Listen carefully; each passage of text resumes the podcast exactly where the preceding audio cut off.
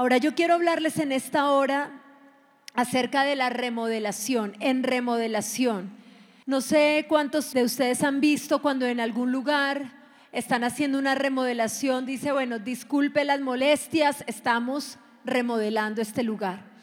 Y cuando están remodelando uno tiene una idea, pues de que hay una incomodidad, de que hay algo que está pasando que no es chévere porque cerraron la calle o porque obstruyeron un espacio, pero también tiene una idea de que va a pasar algo bueno, de que cuando se termine ese proceso va a quedar algo más bonito de lo que estaba antes porque lo están remodelando. ¿A cuánto les gustaría remodelar, por, por ejemplo, su casa? Que uno dice, uy, no, vale la pena una remodelación. Y a veces hay cositas que se van dañando en la casa, pero que uno va dejando así. Entonces se partió la pata de la, de la mesa, entonces póngale ahí un ladrillo mientras tanto. Que se dañó tal cosa, eh, quítelo ahí mientras tanto, póngale una cintica mientras tanto. Pero a veces, ya cuando pasa algo que usted necesita hacer un cambio, usted dice, no, ahora sí tocó hacer una remodelación total, una remodelación, porque esto que está acá necesita un cambio. Yo recuerdo que hace algunos años, algunos de ustedes saben que nosotros en mi casa con mi esposo Fernando y mis hijos amamos los animales tenemos solamente dos perritos y dos gaticos. Somos dos papás, dos hijos, dos perros y dos gatos en la casa. Y nuestra perrita, que es muy linda, ya tiene ocho años, se llama Luna, pero cuando era bebé, una vez la dejamos en un lugar y ella, muy juiciosa, tuvo toda la tarde mientras estamos aquí en la iglesia para comerse una manguera, una manguera por la que pasaba agua y pues eh, la rompió, empezó a salir agua por todo lado, ella se encerró en la ducha, así que muy inteligente no se mojó y cuando nosotros, cuando llegamos a la casa, se abrió la puerta, salía el agua de la casa, inundó por completo el apartamento, el piso, y el piso ya estaba como feito, pero el piso era como de madera, entonces quedó así. Hizo una remodelación, Luna, en nuestro apartamento, era sacando el agua.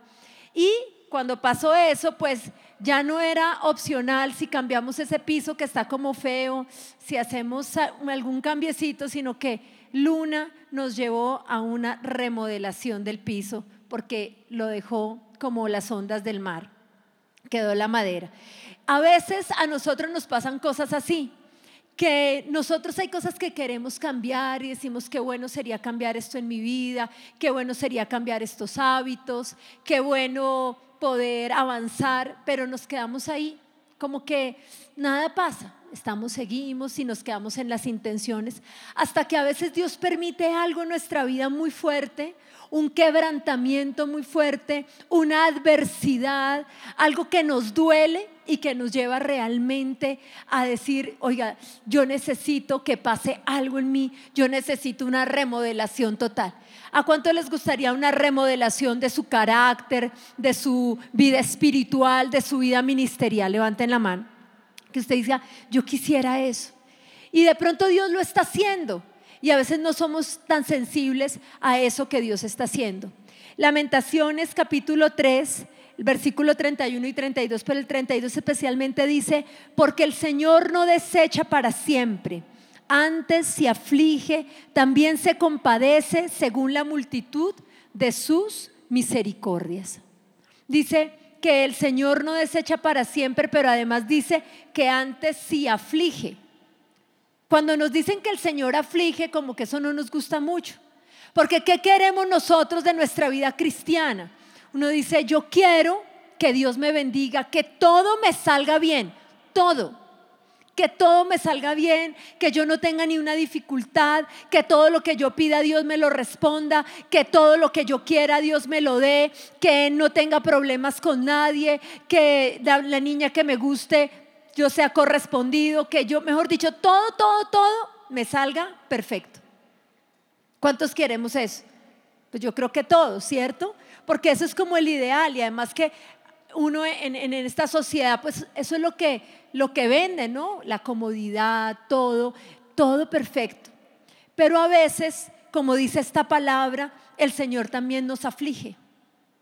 Decimos, ay no, pero yo no quiero que el Señor me aflija. Pero dice, como, se, como aflige, también se compadece según la multitud de su misericordia. A veces el Señor permite la aflicción en nuestra vida, pero Él mismo, el mismo que permite la aflicción, también se compadece según su misericordia para bendecirnos, para darnos más. A veces no tenemos el carácter de recibir todo eso que pedimos. Por eso el Señor permite la aflicción, el quebrantamiento, porque allí es donde nosotros podemos tener el carácter para poder recibir eso grande que Dios tiene para nosotros. Y por eso dice la palabra que Él se compadece, así como nos aflige. Yo leía en estos días una frase que me gustó mucho que dice, todo se arreglará al final y si no está bien, entonces todavía no es el final. Todo se arreglará al final. Dios tiene el control de tu vida. Hay momentos de tu vida donde todo parece el final, donde parece que ya todo se acabó, donde los sueños se acaban, donde los, las metas parece que no se cumplen, donde nos sentimos frustrados en muchas áreas de nuestra vida. Pero quiero decirte, ese no es el final, porque todo se arreglará al final. La palabra dice que la senda del justo es como la luz de la aurora que va en aumento hasta que el día es perfecto. Si hoy sientes que todo se está acabando mal, es porque todavía no se está acabando. Dios está tratando contigo porque el Señor te va a llevar de victoria en victoria y de triunfo en triunfo hasta que cumplas el propósito de Él en esta tierra. Amén. ¿Cuántos lo creen? A ver, ¿cuántos lo creen? ¿Cuántos creen que el Señor lo hará al final? Y a veces cuando hablamos de los jóvenes, entonces la gente más adulta, más como yo, pero más, dice, no, pero es que ricos los jóvenes no tienen problemas. No, uno sí, porque está pagando la casa, porque los hijos, porque los nietos, porque esto y lo otro, pero los jóvenes, ¿qué problemas tienen? Pero ¿cuántos de ustedes han pasado por la aflicción siendo jóvenes y han pasado por momentos difíciles y de quebrantamiento? Levanten sus manos. Y ahí el Señor te está formando y te está tratando, porque Él permite la aflicción, pero también se compadecerá de ti. Y te va a hacer esa mujer y ese hombre que Él quiere que tú seas, para que la gloria de Dios sea manifestada en tu vida. A veces nosotros necesitamos algo que nos conmueva y que nos lleve al triunfo. Yo escuchaba de un predicador que hablaba de dos eh, deportistas, dos mujeres deportistas que estaban en una competencia de atletismo. Y una tenía mucha experiencia, la otra estaba hasta ahora empezando, pero se había preparado mucho, había practicado, había, se había esforzado y estaban así cabeza a cabeza ya corriendo y la, la, la, que estaba empezando dando su mayor esfuerzo, su mayor esfuerzo y ya estaban a punto de llegar a la meta y en ese momento ella se tropieza. ¿Cuántos de ustedes han ido por ahí por la calle y se tropieza y de pronto como que disimuladamente, ay, no es que me iba a correr un poquito más. ¿Sí les ha pasado? Como que uno va caminando y se tropieza y, ay, ay, no, ay, se rasca, algo hace, disimula. A ella le pasó así, iba llegando a la meta y se tropezó. Y se tropezó, entonces dio como los saltos, los, los pasos más largos y se cayó y ganó. Y le ganó a la otra de puro el golpe el, haberse tropezado, y, es historia de la vida real, al haberse tropezado hizo más fuerte, cayó y por los centímetros del cuerpo que alcanzó a caer más adelante, ganó la competencia. Y a veces nosotros decimos, no queremos caer, ¿a cuánto les gusta caerse? Por el golpe, por el oso, por todo, ¿no? Uno dice, no, no, no, no. Pero ella en ese momento, cuando pensó que esa caída iba a ser, pues, no, pues ya perdí, ya a punto de, de llegar y me caigo, pues terrible, pero a punto de, de llegar se cae y gana por el, por el golpe. A veces hay momentos donde esa caída ese quebranto, esa adversidad que estás viviendo, aparentemente otro lo puede ver y se puede reír, otro lo puede ver y decir, pero este man todo le sale mal, pero pobrecito, pero mire, y dice que confiando en Dios, o dice que en esto y no veo que tenga éxito, que tenga bendición, pero esa puede ser tu oportunidad de ganar porque ahí es donde caes otra vez de rodillas, donde vuelves a depender de Dios, donde creces. A veces queremos que Dios nos dé todo lo que nosotros queremos como nosotros queremos. Yo creo que si a Daniel le hubieran eh, dicho, si él quería enfrentar eh, lo que enfrentó, pues con los leones, etcétera, le dicho, no, no, no, no, no, ay, no, yo no quiero nada de eso. Pero lo enfrentó y eso lo llevó a ser un hombre tremendo de Dios que experimentó la gloria de Dios. David tal vez no hubiera querido enfrentar a Goliat. No hubiera querido el pueblo pasar por esa circunstancia, pero esa circunstancia difícil se convirtió en su gran oportunidad para empezar a ser ese hombre reconocido entre todo el pueblo como el hombre que Dios había escogido.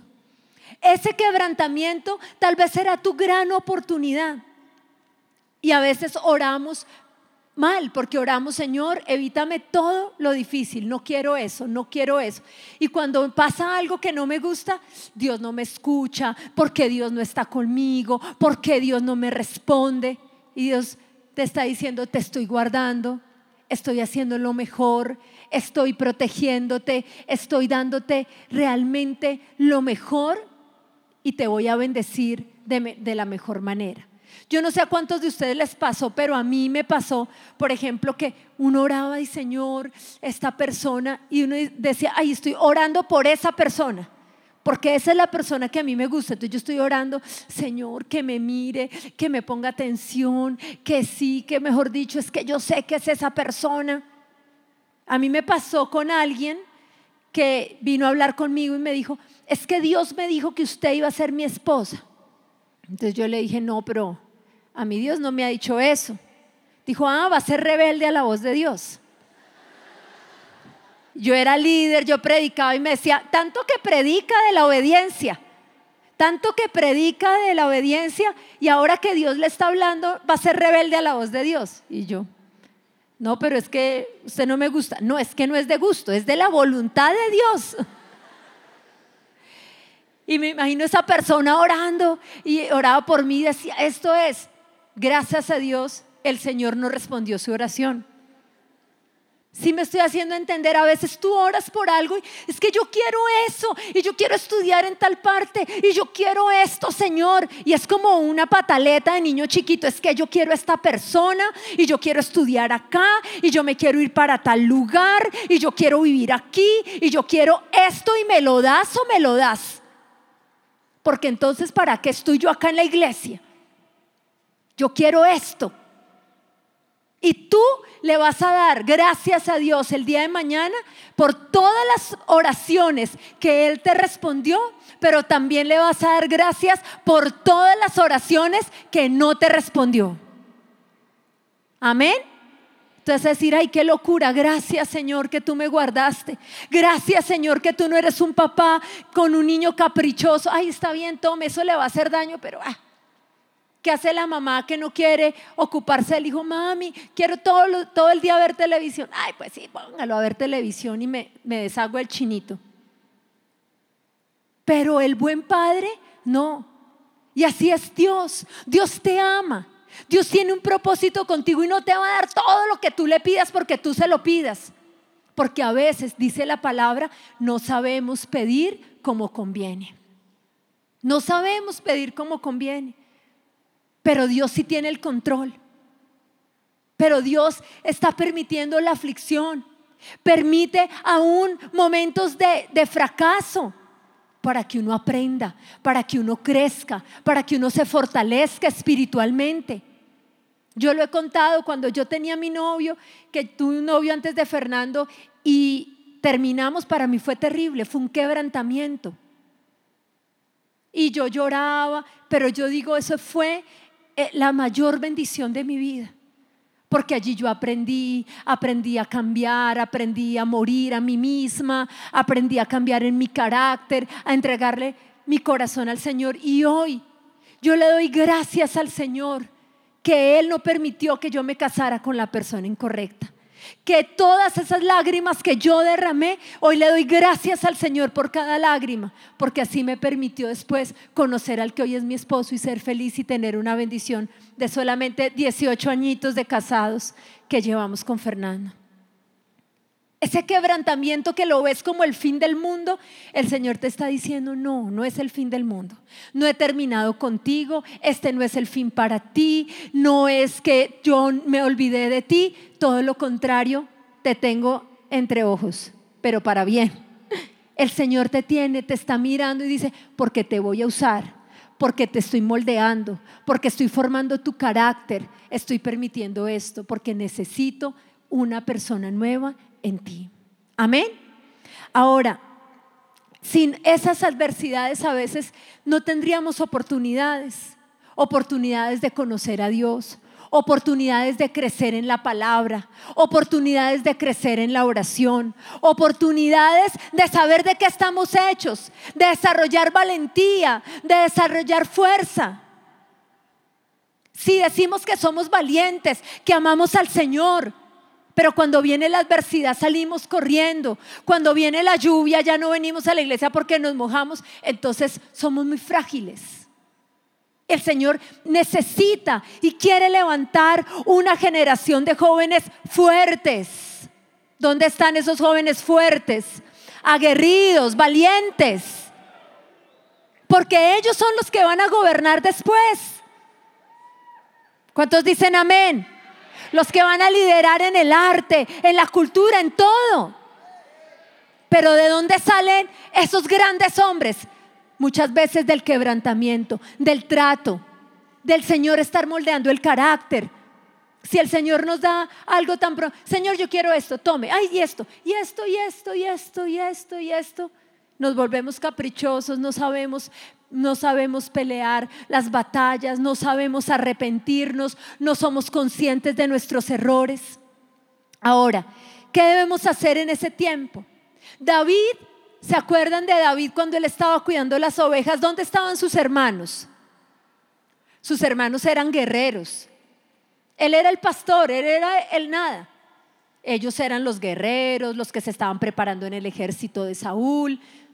Y él era el pastorcito de ovejas. Y él estaba allá y yo me imagino que él cuidando las ovejas, las contaba, las cuidaba y me imagino que también oraba. Y oraba diciendo, Señor, que no venga el oso, que no vengan leones, que no, que no pase nada. Pero ¿qué pasaba si venía el oso? Y si venían los leones. Y cada vez que él se enfrentaba a los osos y a los leones, yo creo que él no decía, ay, qué chévere, qué bueno que hoy vino un león, qué bueno que hoy vino un oso, qué bueno. No, él decía, ay Señor, si yo te pedí que no viniera ninguno. Pero ahí él se estaba preparando, porque el día que él tuvo que enfrentarse a Goliat, cuando estaba el rey Saúl, le dijo, ¿y tú quién eres? Dijo, yo soy uno que cuida ovejas, pero allá me he enfrentado a osos, allá me he enfrentado a leones, allá he aprendido todo lo que tengo que saber para enfrentarme a cosas grandes, porque allá, cuando aún yo quería que no vinieran ni osos ni leones, sí vinieron, pero en medio de eso yo aprendí a enfrentarlos y ahora estoy preparado para un nuevo reto. ¿Cuántos de ustedes quieren estar preparados para nuevos y más grandes retos? Pues tendrán leones y osos, pero Dios te va a enseñar a enfrentarlos y a vencerlos en el nombre de Jesús. Amén. Dale un aplauso al Señor.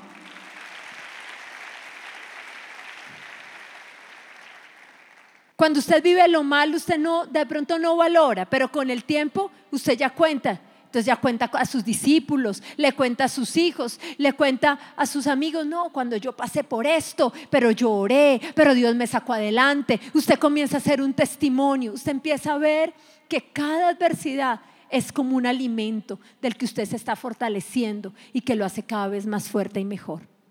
Entonces, en medio de lo malo, agradecer. A nadie le agrada que lo manden a pastorear ovejas mientras los otros son protagonistas. Pero David pudo agradecer ese tiempo, Agradecele al Señor lo que estás viviendo hoy. Aquí donde estás, cierra tus ojos un momento y dile, Señor, gracias por lo que estoy pasando. Gracias por lo que estoy viviendo. Gracias, Señor, porque estás haciendo alguien mejor de mí, Señor. Gracias porque me permites conocerte. Gracias porque me permites quebrantar mi corazón. Gracias porque estoy aprendiendo a usar las armas espirituales. Gracias porque tú me amas, tienes el control y este no es el fin. ¿Cuánto le pueden dar gracias al Señor por ese tiempo que estás viviendo? Agradezcámosle al Señor aún por lo malo. Y si le vas a dar un aplauso, dale un fuerte aplauso al Señor por eso. Aprende. En medio de lo difícil, aprende de lo malo. A veces en medio de la aflicción siempre buscamos culpables. Culpa de aquel, culpa del de allá, culpa del de aquí. Y tal, ¿qué tal si más bien aprendes y dices, ¿qué me está enseñando Dios? ¿Qué tengo que cambiar? ¿Qué tengo? ¿Qué me ha dicho el Señor? ¿De qué me tengo que arrepentir? ¿Qué me ha dicho el Señor que yo debo cambiar y no he querido cambiar? Y por eso hoy estoy viviendo esto que estoy viviendo. Tienes que aprender de lo malo y tienes que adorar en medio de lo malo. En Hechos capítulo 16 cuenta la historia de Pablo y Silas que ellos estaban predicando, estaban ministrando y por estar predicando y ministrando los llevaron a la cárcel. Por estar haciendo lo correcto los llevaron a la cárcel. Y a veces uno por hacer lo correcto aparentemente como que le va mal, dice, uy, pero en mi oficina, me están persiguiendo, mi familia, por estar haciendo lo correcto. Los llevaron a la cárcel. Y mientras estaban en la cárcel ellos hubieran podido decir que gente tan desagradecida, yo predicándoles me metieron acá y Dios, ¿dónde está Dios? Porque eso no era cualquier cárcel, era una posilga, era de lo peor que existía. Y estaban allá, hubieran podido estar quejando, ¿Por qué Dios nos trajo acá? ¿Por qué Dios permitió esto? ¿Por qué Dios hace esto? Pero allí estaba Pablo y estaban Silas y dice el versículo 25, a medianoche orando, cantaban himnos a Dios y los presos los oían. ¿Qué hacían ellos? Cantaban himnos a Dios. ¿En qué se enfocaron? No se enfocaron en sus problemas. Hoy no te enfoques más en tu circunstancia. No te enfoques más en tu problema. Enfócate en Dios, en el poder de Dios. Que tú lo puedas adorar, pero no de una forma religiosa sino que lo puedas adorar diciéndole, Señor, tú eres el Todopoderoso, tú estás por encima de todo, sobre un alto hay otro más alto, tú tienes el control, no te has movido de tu trono, no has perdido el control. Y eso nos permite tener una visión más amplia. Porque tú hoy de pronto estás viendo un pedacito de tu vida, pero Dios conoce todo. Y cuando tú lo adoras, tú puedes ver como Dios ve. Y es cuando tú empiezas a ver las grandes cosas que Dios tiene para ti. Empiezas a ver, a tener una visión amplia, una visión más completa de tu futuro. Y tú dices, Sí, amén. Qué bueno que estoy viviendo esto porque Dios es poderoso. Dios hará algo grande. Dios tiene el control y Dios va a hacer algo. Y Dios tiene el control de su iglesia. Y Dios nos va a despertar porque en medio de la adversidad Dios también despierta a la iglesia para que esta iglesia vuelva a ser poderosa. Y Dios quiere que tú seas un hombre, una mujer que tenga el fuego del Espíritu Santo y a veces si no hay esos momentos difíciles o de quebrantamiento, o si tú mismo no buscas, porque de pronto tú dices, no, pero yo no estoy pasando nada difícil y no quiero pasarlo. No, no es que yo te desee eso, pero tú puedes buscar tener un corazón quebrantado, un corazón humillado un corazón humilde, un corazón que se refugia en el Señor. ¿Y qué hicieron ellos? Cuando se enfocaron en Dios, entonces dice la palabra, entonces sobrevino de repente un gran terremoto, de tal manera que los cimientos de la cárcel se sacudían y al instante se abrieron todas las puertas y las cadenas de todos se soltaron. Cuando te enfocas en Dios, aún en medio del momento difícil, y lo comienzas a adorar y le dices, Señor, tienes el control, te adoro por esto que estoy viviendo, tú eres el Dios que estás por encima de todo. Quiero decirte que pasará lo mismo que pasó con Pablo y con Silas. Vendrá un gran terremoto espiritual. Se va a conmover eso que estás viviendo. Las cárceles, las puertas de las cárceles se van a mover esa, cárcel de amargura, esa cárcel de tristeza, esa cárcel de depresión se va a mover, se va a conmover. Y se abrirán todas las puertas. ¿Cuántos dicen amén? Las puertas no las abre un hombre, las puertas no las abres tú. Dios te abrirá todas las puertas. Dios te abrirá todas las puertas. Yo nací en un hogar difícil, mis padres se separaron, yo tenía un carácter terrible, todo era adverso. Pero cuando pude enfocarme en Dios, a pesar de que no tenía veces ni con qué venirme a la iglesia, ni plata para devolverme, de que tenía problemas con mi autoestima, cuando pude adorar a Dios, entregarle mi vida, servirle, enfocarme en esa visión grande que me predicaban y me decían Dios hará algo grande y aunque yo no lo veía, lo creí. Dios abrió todas las puertas. No sé cuál sea tu sueño, no sé cuál sea el propósito, no sé, no sé qué sea eso que Dios puso en tu corazón, pero quiero decirte, Dios abrirá todas las puertas. Amén. Y además de eso dice, y las cadenas de todos se soltaron. ¿Cuántos quieren ser libres de cadenas que les estén atando? A veces lo que te ata no es lo que estás viviendo, es la actitud que tienes frente a lo que estás viviendo. No es la pobreza o la riqueza lo que te ata, es cómo ves lo que estás viviendo. Alguien decía que hicieron un estudio y las personas, los deportistas que ganaban la medalla de plata, quedaban más tristes días después que los que ganaban la medalla de bronce. Porque los de la medalla de plata, que se supone al estar más arriba deberían estar más felices, tenían una actitud de, de dolor por no haber ganado el oro. Decían, estuve a punto de haber ganado el oro y no lo alcancé. Estuve a punto de ganar el oro y no lo alcancé. Pero el que ganaba el bronce tenía una actitud de felicidad porque dice, pude no haberme ganado ninguna medalla y me gané una. Pude no haber estado entre los tres y alcancé a quedar. Así que la felicidad no depende de cuán arriba estés, sino de la actitud de tu corazón. Y hoy tú le vas a decir al Señor, dame la actitud correcta para que tú, como lo hiciste con Pablo y con Silas, me abras todas las puertas y toda cadena que me ha querido atar a la tristeza o al fracaso, hoy se rompa. Amén. Amén. ¿Cuántos quieren esa bendición como la de Pablo y Silas en sus vidas? Pónganse de pie, levanten sus manos, vamos a orar.